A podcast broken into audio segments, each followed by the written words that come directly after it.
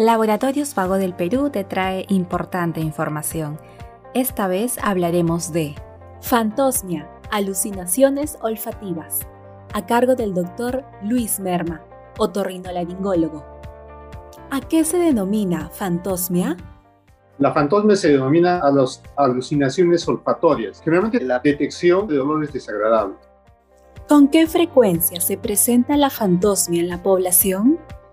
Se han hecho algunos estudios que en Estados Unidos se ha visto que el 49% en poblaciones de 60 a 90 años tienen ese tipo de alteraciones, pero lo que yo he visto aquí, el 10% de los pacientes que han presentado COVID hacen fantosmia. Es un porcentaje más o menos alto. ¿Cuáles son los tratamientos para la fantosmia? Se hace tratamiento tópico, se colocan anestésicos locales dentro de la nariz, hay tratamiento también de cirugía que incluye la resección del nervio olfatorio o también tratamiento con irrigaciones o con lavados nasales.